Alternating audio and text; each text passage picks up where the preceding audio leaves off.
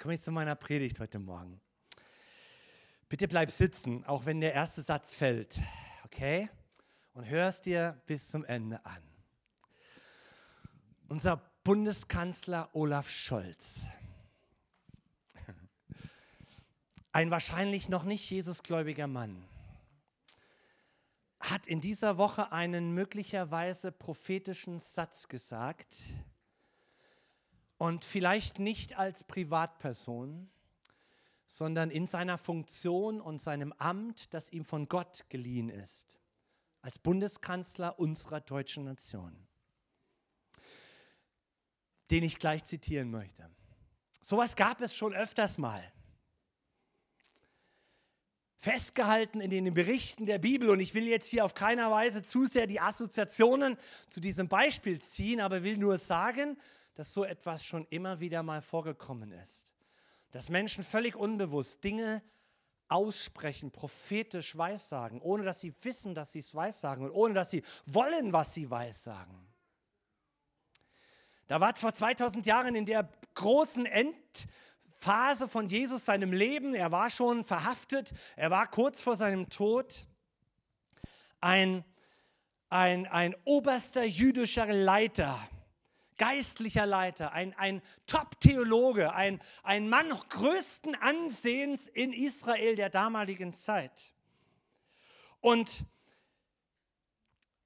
kurz vor dem Sterben von Jesus ähm, sprach dieser geistliche Leiter prophetisch in der Autorität seines Amtes über seine Nation Israel einen bemerkenswerten Satz, den die Jünger Jesu und die Schreiber des Evangeliums dann festgehalten haben für alle Zeiten. Und das hat das ganze Schicksal seiner und eigentlich aller Nationen verändert und beeinflusst bis in unsere Zeit hinein und noch darüber hinaus. Das hat eine ganz neue Zeit eingeleitet. Ich lese euch diesen Vers mal, das ist nicht mein Predigtthema, das ist nur die Einleitung. Johannes 11, Vers 49 und folgende.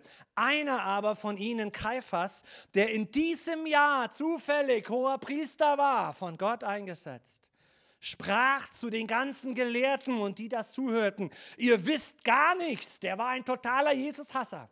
Ihr wisst gar nichts, sagt er, und ihr bedenkt auch nicht, es ist besser für euch, dass ein Mensch sterbe, nämlich Jesus, dieser Chaot, dieser, dieser Verführer des, unseres Volkes, dass ein Mensch sterbe für das Volk, als dass das ganze Volk sterbe.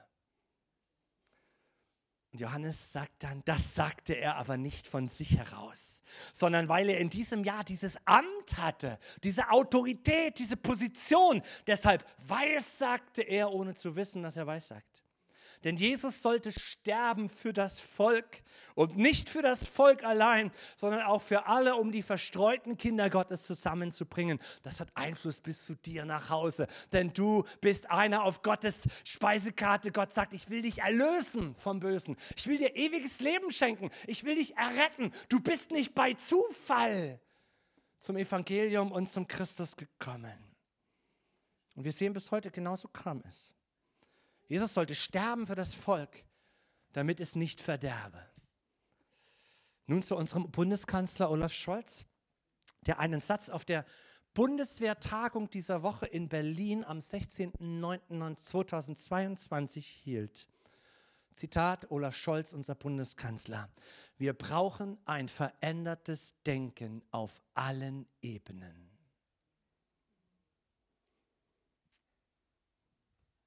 Wir brauchen ein verändertes Denken auf allen Ebenen. Ich und du, wir brauchen ein verändertes Denken auf allen Ebenen. Und als ich das hörte, erinnerte ich mich sofort an unseren Apostel Paulus im Römer Kapitel 12.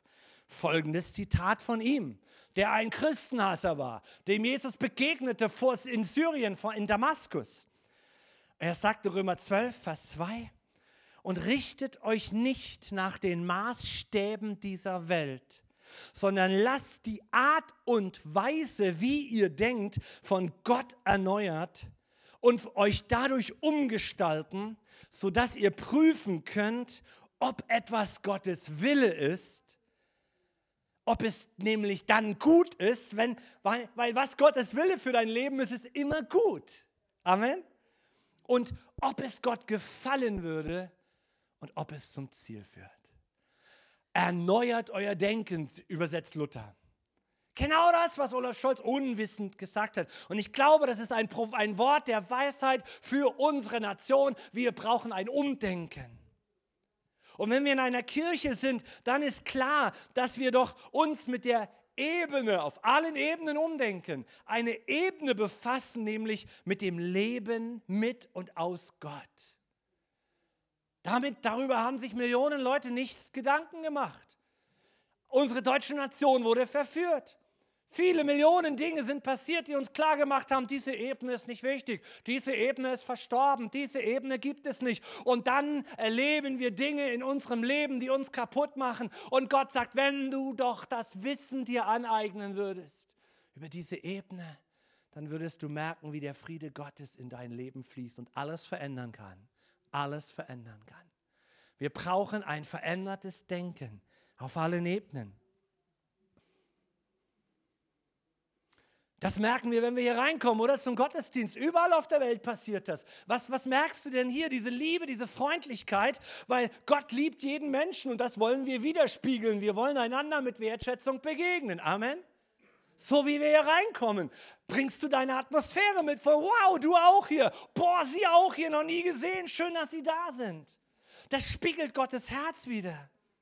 Und dann gehen wir ganz schnell, oder? Wolfgang hat ziemlich zügig gemacht zu dem Kern unseres Lebens. Wir beten Gott an. Dafür sind wir geschaffen. Mit Songs, mit Liedern, mit meistens deutschen Liedern. Und danke, dass ihr Ukrainer, ihr seid, ich liebe euch so sehr, dass ihr lernt, die deutschen Songs zu singen, ja? Und dass ihr, dass wir gemeinsam Gott anbeten. Was für ein Geschenk in unserer Gemeinde, dass wir euch haben und dass wir aus verschiedenen Nationen Gott anbeten. Wow. Spasiba. Ja, Otschen Spasiba. Das ist so cool. Und dann beten wir Gott an mit all unserer Kraft und unserem Verstand und dann wollen wir Gottes Wort hören, gemeinsam beten und Gottes Gegenwart dadurch überall genießen, egal wo du bist in diesem Haus. Und das hat etwas mit einem zu tun, der eine bestimmte Charaktereigenschaft hat, und die müssen wir erkennen. Und darüber möchte ich sprechen. Jetzt komme ich zum Predigtthema. Ich möchte heute Morgen sprechen über deinen und meinen guten Hirten. Wir brauchen ein verändertes Denken, um in diesen Krisenzeiten zu überleben und zu reagieren. Und bei mir fängt das heute Morgen mit meiner Pastorenverkündigung, pastoralen Verkündigung an, indem ich dir durch den Heiligen Geist etwas Neues, Altes klar machen möchte du hast dein, du kannst deinen und ja, wir haben einen guten Hirten. Okay? So. Und ich will uns da am Anfang daran erinnern, dass die Worte, die Gedanken der Bibel, dass sie uns Schafe nennen. Habt ihr das schon mal gehört? Kein dummes Schaf, sondern Schafe in Hochachtung und Wertschätzung. Damals die ganze Kultur war mit Schafen umgeben. Schafherden ohne Ende. Und wir steigen einmal in einem Psalm ein, in der Mitte der Bibel. Ein Gebet, ein Song, ein Lied, tausend Jahre alt. Erkennet, das haben wir es wieder, wir brauchen neues Denken, damit wir erkennen können, was gut ist. Nämlich der Hirte erkennt, dass der Herr Gott ist.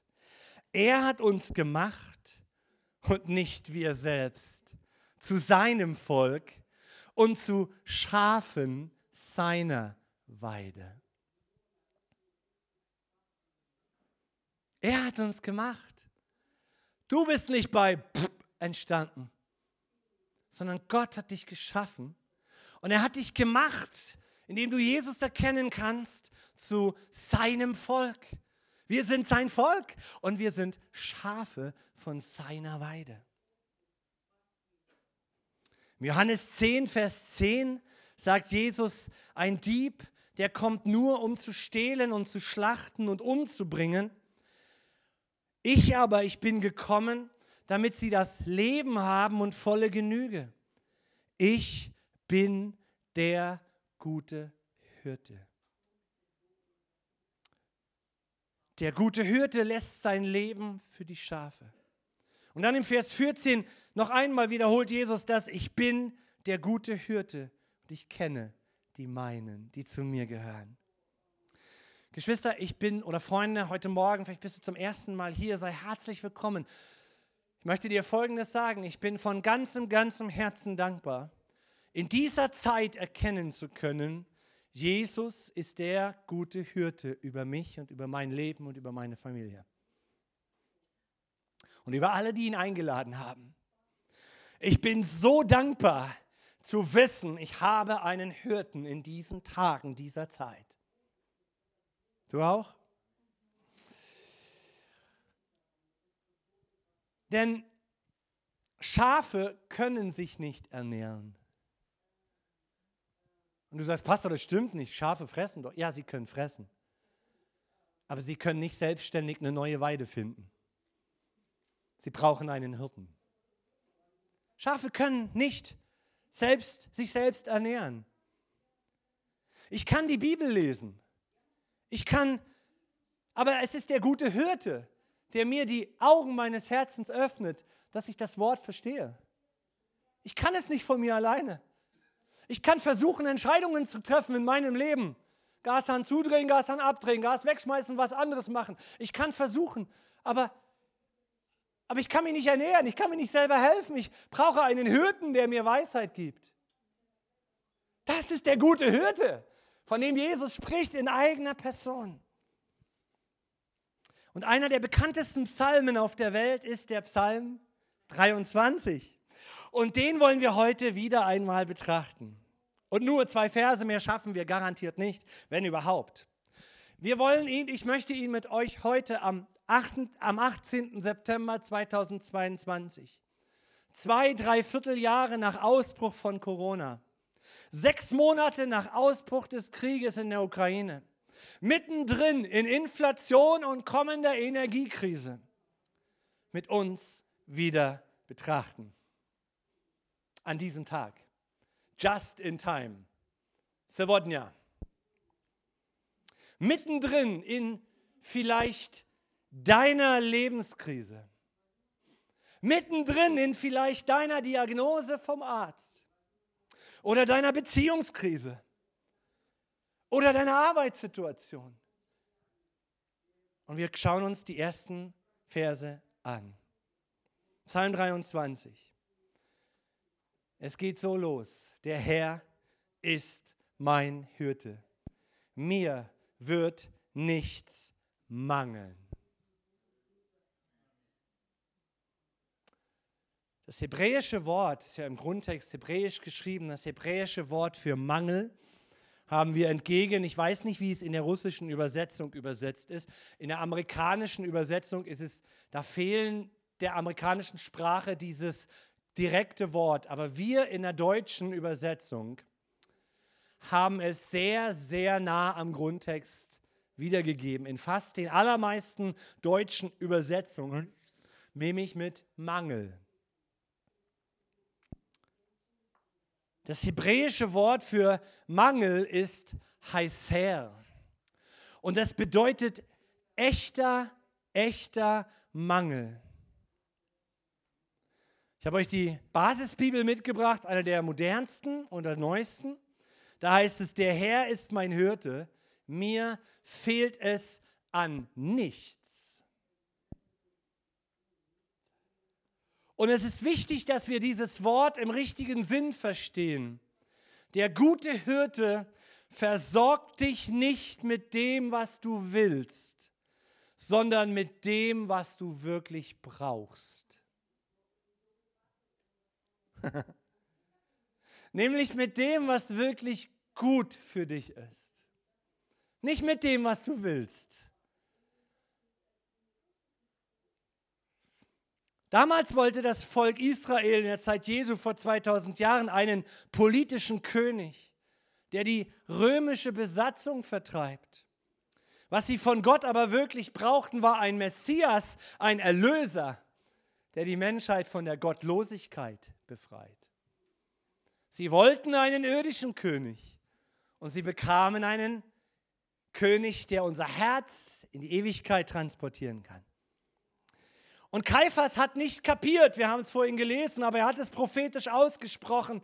Es ist besser, dass ein Mensch für das ganze Volk sterbe, als dass das Volk zugrunde geht. Sein, Dank, sein ganzes Denken war auf politische Macht und religiöse und Hilfe von unten ausgerichtet. Er hat nicht kapiert, dass genau das es war, was die Menschheit brauchte. Und heute kapieren die Machthaber nicht, dass wir Jesus brauchen zuerst. Und so müssen wir darauf achten, wir wollen, dass unsere Lebensumstände besser werden mit Jesus, oder? Wir wollen, dass unser Leben gesichert wird oder dass unsere Probleme in der Familie aufhören. Aber wir feuern Jesus in die Ecke und versuchen es selbst zu lösen. Und Gott versorgt uns aber nicht mit dem, was wir wollen, sondern er versorgt uns mit dem, was wir wirklich brauchen. Nächstes Jahr im Februar werden es 45 Jahre, dass ich mit Jesus als meinem Hirten unterwegs bin. 45 Jahre. Und ich bin wirklich froh, dass Gott nicht alle meine Gebete erhört hat.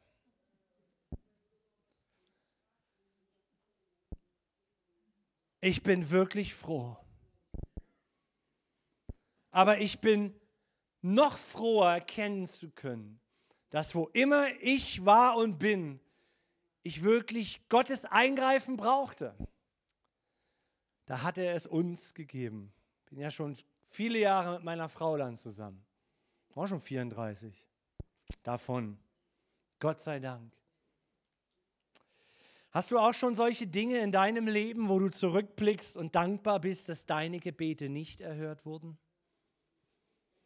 Wir wollten mal ein Haus kaufen. Gott sei Dank, dass da was dazwischen kam. Dann gab Gott uns das Richtige zu seiner Zeit. Ich wollte mal ein Mädel heiraten. Gott sei Dank, dass das Gebet nicht erhört wurde. Dann konnte ich meine Frau heiraten. Und so zieht sich das durch mein Leben. Ja? Wir haben Pläne. Aber was er tut, steht hier im nächsten Vers, Vers 2. Er weidet mich auf einer grünen Aue und führet mich zum frischen Wasser. Du, dieser Text ist, 1000, ist 3000 Jahre alt. Ja. 3000 Jahre alt.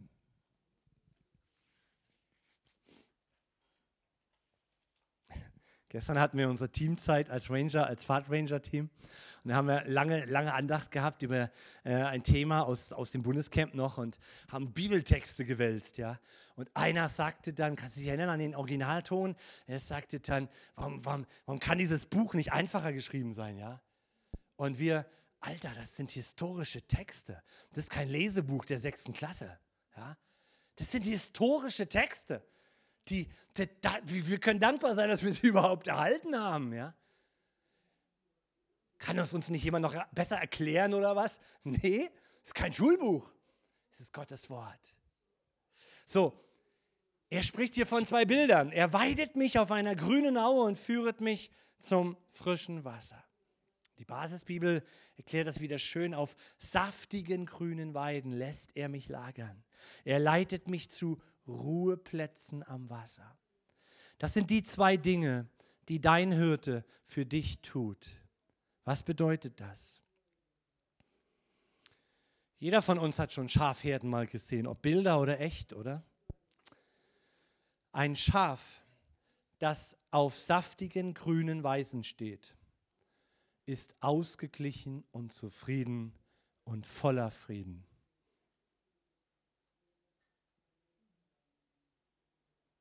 Und saftiges Grün und Ruheplatz am Wasser ist ein Bild für den Zustand gläubiger Menschen, in denen der Hirte wohnt und leben kann. Und das verkündige ich mir und uns. Die Welt wird in Chaos versinken. Gottes Volk wird der Herr immer versorgen. Immer. Du wirst niemals Mangel haben. Du bekommst nicht alles, was du willst. Aber Gott gibt dir alles, was du brauchst. Und die Welt wird den Unterschied erkennen und sagen, mein Gott. Wir haben jemanden im Alpha-Kurs, der am Donnerstagabend so ähnlich Folgendes sagte. Er sagte, mein Gott, ich bin so und so viele Jahre meines Lebens in die falsche Richtung gelaufen. Und er erkennt das plötzlich. Das kannst du nicht machen. Das ist dein guter Hirte, der dir plötzlich die Augen öffnet. Er liebt die Menschen. Das ist ein Bild für den Zustand gläubiger Menschen, in denen der Hirte wohnt. Zufriedenheit und Frieden ganz tief. Heute in dieser Zeit, wenn du innerlich nicht zufrieden bist, wenn du in diesen Tagen keinen Frieden hast, möglicherweise, möglicherweise folgst du gerade nicht so intensiv diesem guten Hirten. Weil dieser gute Hirte Jesus in uns Zufriedenheit schafft und uns zu stillen, ruhigen Wassern führt und uns wirklich Ruhe bringt. Martin Pepper hat diesen Song gemacht vor vielen, vielen Jahren. Du bist ein starker Turm. Du bist das Auge im Sturm.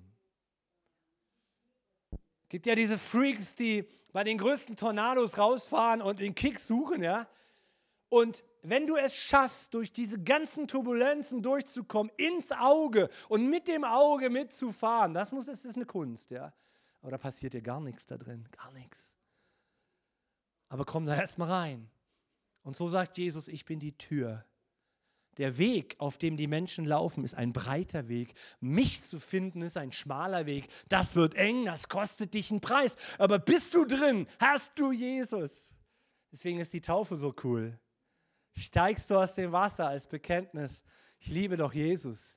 Ich folge doch keiner Religion und keiner Kirchenorganisation. Jesus ist doch nicht gekommen, um eine Kirchenorganisation aufzubauen. Er ist gekommen, um uns ewiges Leben zu geben, dass wir im Auge des Sturms dieser Tage ruhen können und bei ihm sind, weil er ist das Auge im Sturm. Was für ein Wort. Das ist einer der Gründe, warum du regelmäßig zur Gemeinde kommst. Das ist einer der Gründe. Wir kommen zum Gottesdienst und wir erleben stilles Wasser. Wir erleben hier Ruhe und Frieden für unsere Seele. Und Vers 3 heißt es, er erquickt meine Seele. Oder Basisbibel wieder, dort erfrischt er meine Seele ja, in der du kommst hier rein früh morgens um 10 oder ein bisschen eher am besten und in der Gegenwart Gottes, während wir beginnen mit Liedern Gott anzubeten und uns auf Gott auszurichten, kommt seine Gegenwart. Du spürst es und alle deine Sorgen und alle deine Ängste, deine Scham, dein Versagen, sie fallen nieder und du fühlst dich so berührt von dem Ja Gottes, von der Liebe Gottes damit, dass manche anfangen zu weinen im Gottesdienst. Und das ist okay. Du begegnest diesem auferstandenen, lebendigen Jesus Christus als einem guten Hirten. In jeder geisterfüllten Gebetszeit, in der du dich nach ihm ausstreckst, ist er da. Und dann kommen wir zu diesen grünen Wiesen, oder? Und das ist unser Job als Pastoren oder als Predigtteam. Wir haben hier ein fantastisches Predigtteam in unserer Gemeinde. Eine großartige Perle. Hunderte Gemeinden in unserem Land haben nicht diese, diese Teams. Und da ist dann einer, ja.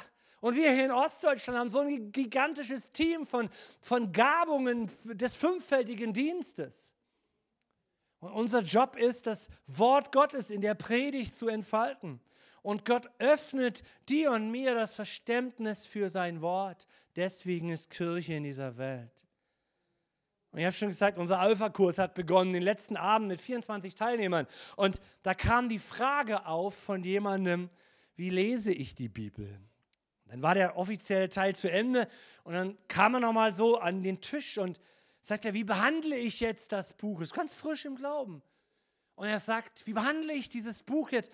Ich habe Angst, die Bibel zu lesen. Puh. Olga, du machst so einen super Job. Du machst so einen super Job. Aber hey, die Angst verschwindet ganz schnell, wenn wir den guten Hirten darin entdecken in dem Wort, oder? Und durch eine Schriftstelle aufschließen und wir verstehen und sagen, ah, und es spricht mich an und ich bin nicht mehr allein in dieser Welt, sondern dieser reale Hirte führt mich zu Frieden und zu Zufriedenheit durch das Wort. Aber jetzt sage ich dir mal was ganz Neues. Einmal die Woche ist nicht genug. Einmal die Woche Wort Gottes hören und lesen ist nicht genug. Und deshalb spricht die Bibel von diesem Bild der Braut. Jesus will seine Braut heiraten. Wir haben Mittwochabend, letzten Mittwoch, ausführlich Offenbarung 19 uns angeschaut. Ich führe es mal kurz ein, die Zeit nehmen wir uns. Denn die Hochzeit des Lammes ist gekommen und seine Frau hat sich bereitet. Das spricht für unsere Tage heute. Und es wurde ihr gegeben.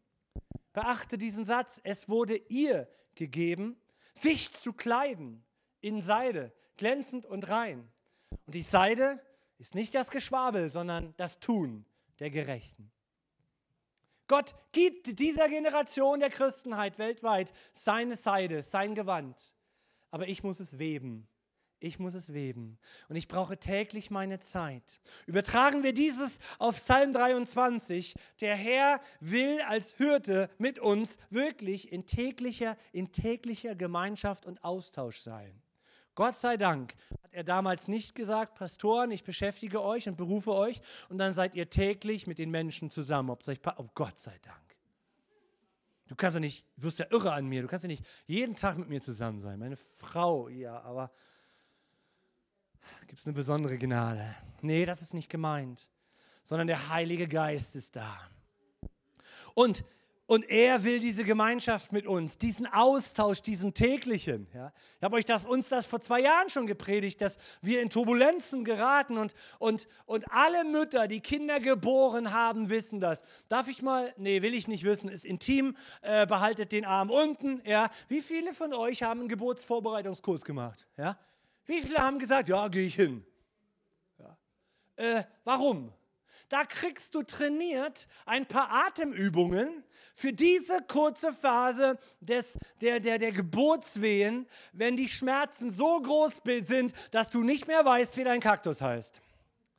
Du weißt gar nichts mehr. Kann mir irgendeine Frau nicken? Ja? Und da gerät alles in dir durcheinander und dann sagt man sich das, was ich vorher in Ruhe eintrainiert habe, möge es dann irgendwie helfen. Ja, und dann kommt die Hebamme und sagt, denken Sie an das, ja, atmen Sie freundlich, ja, lächeln. Ja, ihr wisst Bescheid. Es geht mir darum, warum sage ich das, um ein Vortraining für die Zeit, wenn wir keine Zeit mehr zum Training haben. Und wir geraten in diese Zeit, mal sehen, was wir nächstes Jahr predigen. Wir geraten in diese Zeit, in diesen Herbst, wo viele Christen durchbrennen, Sicherungen brennen durch. Sie drehen am Rad, sie, sie haben keine Orientierung. Und Jesus sagt, ich bin noch da. Warum hast du nicht an deinem Kleid gewebt? Warum hast du dir nicht den Glauben aufgebaut? Warum hast du nicht das Wort kennengelernt? Ja, wo steht denn das jetzt hier? Ja, die Alpha-Leute, ich liebe sie, die neu frisch jetzt zum, zum Glauben gekommen sind oder im Alpha-Kurs sitzen, ja, die wären irre mit dem Buch, ja. Auch unsere Ranger-Kids, ja, Elias, der feiert immer, weil, weil er hat sein Kleid gewebt bekommen durch die Eltern. Und dann sitzen die Jungs da und gestern hatten wir sechs, sechs Bibelstellen oder so, ja. Und der eine, äh, äh, was ist Philipp? Philipp? Kenne ich nicht. Philipp ist ein Junge, was ist das? Wo ist das? Die werden irre mit dem Buch. Ich brauche Zeit im Hauskreis, Fragen zu stellen, verarbeiten zu können. Und ich bin tief in meinem Herzen als Pastor erschüttert über diese blöde Story, die Jesus erzählt mit diesen zehn Jungfrauen. Dass die fünf, die doch auch auf Christus gewartet haben, kein Öl haben und zurückgeschickt werden mit dem Satz geht und besorgt euch. Und jetzt fangen Leute an, es sich zu besorgen und lesen eine Bibel, der, der Bibelboom weltweit ist unglaublich. In Corona-Zeiten noch nie gab es so viel äh, verkaufte Bibeln wie in den letzten zwei Jahren. Nur eine Bibel kaufen reicht nicht. Ich muss den Geburtsvorkurs machen. Alpha-Kurs, Glaubenskonkurs im, im Januar wieder. Ich, ja, ihr versteht, viel mehr als, als, als die Kurse, meine Güte. Nein, ich muss mich ins Wort graben, ich muss meine Hausaufgaben machen. Ich muss täglich meinen Anker auswerfen um diesen Hirten kennenzulernen. Wir müssen weiter. Und weißt du, heute, das ist verrückt. Wenn wir heute auf das Israel unserer Tage schauen, da leben, da sehen wir acht Millionen Menschen in diesem Volk unterschiedlichster Kultur und Menschengruppen. Und wieder gerade in diesen Tagen, ein Freund von uns lebt in Jerusalem und hat uns das bestätigt aus erster Hand. In diesen Tagen erlebt Jerusalem und Israel das, was sie vor 2000 Jahren erlebt haben. Einen Hype, dass der Messias kommen muss. Da hängen in Jerusalem überall Bilder von Menschen, die sagen, ich bin der Messias. Unsere Freunde sagen, dass das geht schon lange so. Die hängen da. Die hängen da. Ich bin der Messias. Das Volk Israel wartet auf den Messias. Die orthodoxen Juden haben Rituale gemacht, sind nach Rom gezogen in das große Tor, wo so seit Jahrtausenden prophetische Dinge stehen. Wenn da durch das Tor gegangen wird, dann ist der Messias bei. Die bereiten sich alle vor auf das Kommen des Messias. Und ich sage euch eins, er kommt. Und es wird Jesus sein. Er kommt. Und hey, ich will dich werben, dass du an deinem Kleid wirbst, damit du dabei bist bei der Hochzeit des großen Lammes. Bei der Hochzeit des Lammes. Ist auch groß, stimmt. Das ist verrückt. Es ist verrückt in unserer Zeit heute. Und wahrscheinlich ist es an der Zeit, dass Jesus wiederkommen wird. Ich habe Donnerstag einen Satz ge gesagt, der, der, der, mir gefallen hat. Ja, ich lobe mich selten, aber der hat mir gefallen. Ähm, äh, Jesus kommt wieder und wahrscheinlich jetzt in dieser nächsten kurzen Zeit. Und wenn er nicht kommt in 100 Jahren, dann ist das auch in Ordnung. Aber es wäre doch entsetzlich, wenn es andersrum wäre und er käme und ich wäre nicht vorbereitet. Das wäre doch schrecklich. Ich kann damit leben, dass Jesus erst in 100 Jahren kommt. Aber ich glaube, ich könnte nicht damit leben, es nicht verkünd zu verkündigen, dass er jetzt kommt. In diesen Jahren. Und Gott sagt, macht euch auf den Weg, dass ihr mich als Hirten erlebt. Und was wir brauchen, ist nicht eine selbstgemachte Klimawende, sondern wir brauchen den Erlöser, der diese Welt vom Bösen befreit und das Klima wieder ändert. Das hat er ja angekündigt und das wird geschehen. Und diese Braut ist diejenige, die diese feine, dieses feine Kleid hat. Die Braut macht sich bereit. Und das geht in Millionen von Gläubigen seit Jahren ab, oder? Dass dass wir auf diesem Planeten eine Sehnsucht haben, über das Evangelium von Jesus Christus sich in Gott zu verlieben. Und das kannst du heute auch. Sich in Jesus zu verlieben. Vielleicht bist du hier zum ersten Mal in einem Gottesdienst und sagst, Pastor, bisher konnte ich dir folgen, aber jetzt bist du verrückt. Ich verliebe mich doch nicht in einen, den ich nicht sehe. Ich brauche jemanden, der meine Stromrechnung bezahlt. Und ich brauche jemanden, der meine Krebsdiagnose ändert. Einen, einen, der meinen Mann zur Besinnung bringt oder meine Frau oder mein Chef, aber mich in Jesus verlieben, mein Ego ablegen, nee. Wir brauchen ein verändertes Denken auf allen Ebenen, hat mal jemand gesagt dieser Tage. Ich kann immer nur dasselbe verkündigen in diesen verrückten Zeiten, wenn du dir nicht Zeit verschaffst, täglich im Wort zu lesen und innezuhalten und zu beten und das Wort Gottes zu dir sprechen zu lassen, dann bist du in großen Schwierigkeiten. Und dann bleibst du da drin auch. Dieser aktive Hirte Jesus will in unserer Zeit will dich und mich erfüllen. Und wir müssen sensibel dafür sein, dass wir uns erfüllen lassen.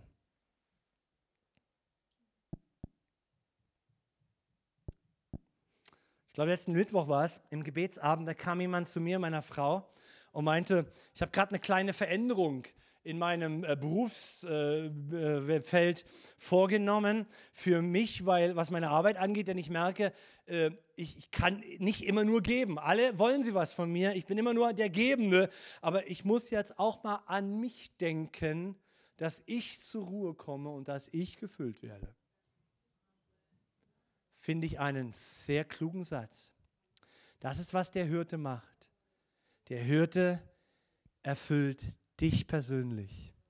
Er will nicht, dass du immer nur gibst, sondern dass du auch an dich denkst und dass du dich erfüllen lässt von den saftigen Wiesen für dich. Das Wort Gottes, was du liest, ist für dich. Die Gebetszeit, die du hast, sie ist auch für dich. Und wenn wir das glauben und wenn wir so uns verhalten, Gott, ich starte jetzt wieder mein Lesen in der Bibel, das ist für mich, dann wirst du merken, dass etwas passiert. Wir alle sind doch immer und überall unterwegs, oder? Anderen zu geben, deinem Partner zu geben, deiner Familie, auf der Arbeit zu geben. Alle wollen was und du gibst so gut du kannst. Aber du nimmst dir keine Zeit für dich. Und wenn ja, dann gehst du Yoga rauchen oder sowas. Und Gott sagt, nee, ich bin der Hirte. Und noch einmal, auch hier brauchen wir verändertes Denken. Es ist nicht der Urlaub auf den Malediven, der es sein wird. Es ist nicht der Wechsel der Arbeit, vor der du wegrennst. Oder das oder jenes. Oder das Kaufen von Dingen. Wir sind als Menschen geschaffen, als Schafe im Bild, die einen Hirten brauchen, der uns versorgt. Und das ist für meine Frau nicht ich, nicht ihr Ehemann, sondern das ist der gute Hirte aus dem Himmel zuallererst, der uns erfüllt. Und probier das mal diese Woche. Geh mal fünf Minuten täglich auf deine Knie. Schafe müssen sich zum Fressen immer runterbeugen, oder? Anders geht das nicht. Das anders geht das nicht. Ich muss hineinschauen in das Wort. Ich muss mich auf meine Knie bewegen oder ich muss in mich gehen zum Beten. Ich brauche Zeit zum Bibellesen und zum Beten. Und dann lies 1. Petrus 5, Vers 7, wird jetzt angeschlagen. Alle eure Sorge werft auf ihn, denn er sorgt für euch. Und dann mach das mal. Dann wirf mal deine Sorge bewusst weg, wenn du erkennst, dass der Herr dein Gott ist. Und schließlich im Vers 3 heißt es, er führt mich auf rechter Straße um seines Namens willen. Er führt mich auf Wege der Gerechtigkeit. Züricher sagt er, leitet mich auf Faden der Gerechtigkeit. Und neue evangelistische Übersetzung ganz unten seht ihr es, die finde ich sehr, sehr am Grundtext. Und weil sein Name dafür steht, lenkt er mich immer auf die richtige Spur. Er führt mich auf gerechtig, äh, auf Wegen der Gerechtigkeit, ja, so Altlutherdeutsch. Wege der Gerechtigkeit, was ist das? Das sind Wege in meinem Leben, Dinge, die ich in meinem Leben tue, die in Übereinstimmung mit Gottes Willen sind. Alles, was wir tun, denken und sagen, was in Übereinstimmung mit Gottes Willen ist, das ist ein Weg der Gerechtigkeit für dich. Vor Jahren gab es so eine richtige Bewegung unter uns jungen Generation da trugen wir dann Armbänder und so viele haben heute noch diese Teile WWJD. Im Englischen, what would Jesus done oder do? Was würde Jesus tun? So 1999, ähm, Garrett Sheldon, glaube ich, hat das Buch Was würde Jesus tun veröffentlicht, wo sich eine Gemeinde ähm, ein ganzes Jahr lang diese Frage stellt, was würde Jesus tun? Und das hat die ganze Gemeinde auf den Kopf gestellt und revolutioniert. Daraus ist eine ganze Bewegung entstanden. Der gute Hirte wird immer durch seinen Heiligen Geist versuchen, dich und mich auf seine richtige Spur zu bringen. Er wird das immer versuchen, damit es uns gut geht. Und ich schließe mit dem Vers, äh, mit dem ich im, bei Paulus am Anfang begonnen habe, Römer Kapitel 12. Richtet euch nicht nach den Maßstäben dieser Welt, sondern lasst die Art und Weise, wie ihr denkt, von Gott erneuern und euch dadurch umgestalten, sodass ihr prüfen könnt, sodass ihr sehen könnt, erkennen könnt, ob etwas Gottes Wille ist und ob es gut ist, ob es Gott gefallen würde und ob es zum Ziel führt.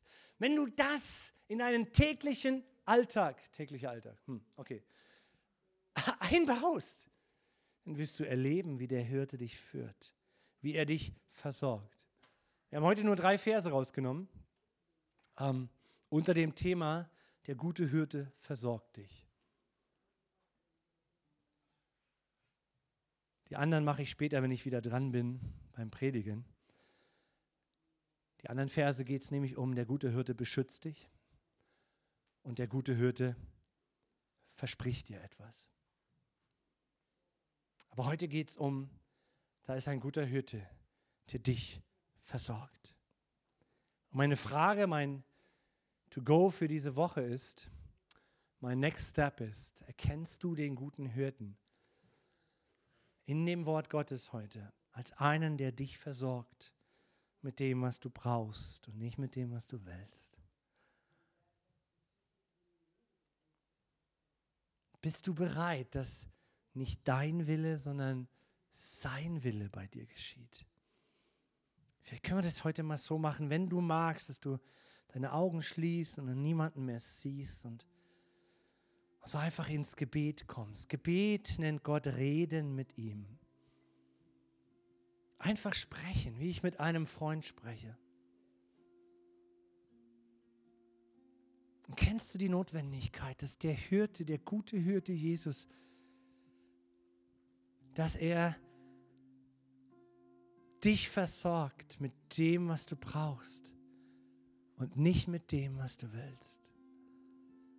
Und die Folge ist, dass du bereit gemacht wirst und dich bereit erklärst, dein Wille geschehe, nicht meiner. Dann sag ihm das. Dann leg deine Hand deines Lebens wieder in seine. Dann vertrau ihm. Der ganze Sonntag heute Morgen von Begrüßung über die Inhalte der Songs geht um dieses Ich vertraue dir her. Sprich das aus über dein Leben, Gott, was immer meine Diagnose ist, wie immer meine Betrachtung gerade von meinem bescheidenen Leben ist. Ich will erkennen, dass du der gute Hirte über mein Leben sein willst und ich will nicht eigene Wege gehen. Das machen nämlich die Böcke, die hauen ab. Aber Schafe bleiben beim Hirten. Schafe suchen die Nähe des Hirten. Und was für ein großartiges Bild. Jesus sagt, ich bin der gute Hirte. Und er ist hier heute Morgen. Und das führt mich zu der zweiten Frage heute Morgen. Erkennst du die Notwendigkeit? Erkennst du die Notwendigkeit, dich täglich zu füllen aus Gottes Wort? Grüne Wiese, frisches Wasser, das dir wirklich Zufriedenheit und Ruhe gibt.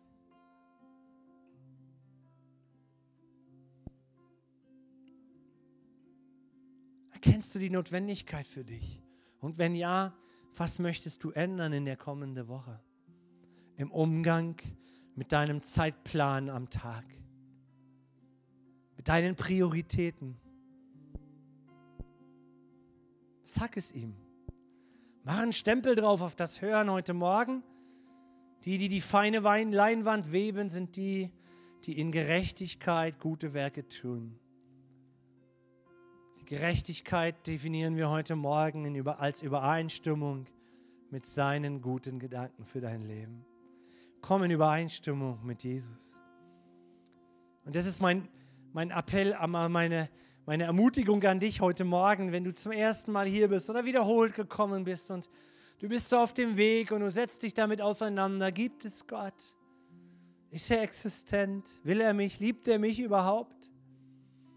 Mich dämliches, hässliches Blümchen auf einer Mauer im Pazifik. Ich hoffe, du hast die Botschaft gehört heute Morgen. Dieser Gott des Himmels streckt seine Hand zu dir aus.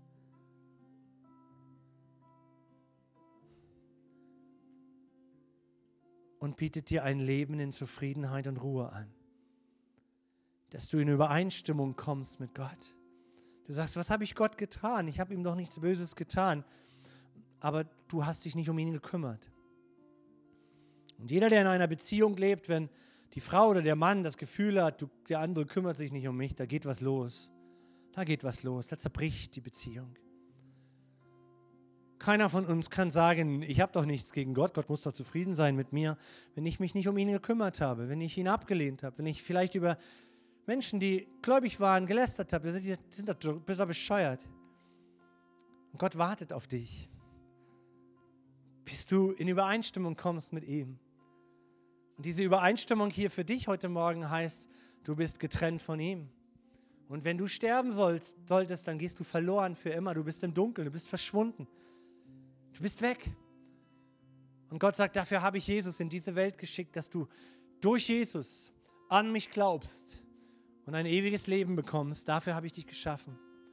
Und ich würde dir vergeben, ich würde dir vergeben, wenn du mir erlaubst, dir zu vergeben. Ich würde mir verge dir vergeben, wenn du dir eingestehst, dass du ein stolzer, arroganter Mensch auf diesem Planeten bist, der nichts zu tun haben wollte mit Gott, der denkt, sein eigenes Leben im Griff zu haben. Und Gott lädt dich heute Morgen ein als liebender Vater und sagt, wenn du dein Leben mir geben möchtest, dann bin ich sofort da. Ich bin sofort da bei dir. Das kostet dich Überwindung zu sagen, Jesus, vergib mir, dass ich ohne dich gelebt habe. Vergib mir, dass ich dich abgelehnt, ignoriert habe in meinem Leben. Und bitte nimm mich an als dein Menschen, für den du gekommen bist. Vergib mir alle meine Fehler in meinem Leben, die mir gerade bewusst sind, aber auch die Millionen, die mir gar nicht und gar nicht mehr bewusst sind. Vergib mir, Jesus Christus, heute Morgen und mach mich zu einem anderen Menschen. Erneuere mein Denken. Komm in mein Herz. Komm in mein Herz und erlöse mich von meinem Alleinsein, ohne Gott und ohne Freunde. Erlöse mich, Vater im Himmel. Und wenn du das betest, wenn du nach Hause gehst und das betest und betest, dann komm zum Alpha-Kurs Donnerstagabend, 19 Uhr. Komm wieder in unsere Gottesdienste. Setz dich der Gegenwart Gottes aus. Such ihn sieben Tage unter der Woche jetzt bis zum nächsten Sonntag. Jeden Tag mach dich auf den Weg. Gott sagt, wer mich sucht, der wird mich finden. Das ist nicht so einfach, ihm zu begegnen mit einem saloppen Gebet. Das ist nicht so einfach.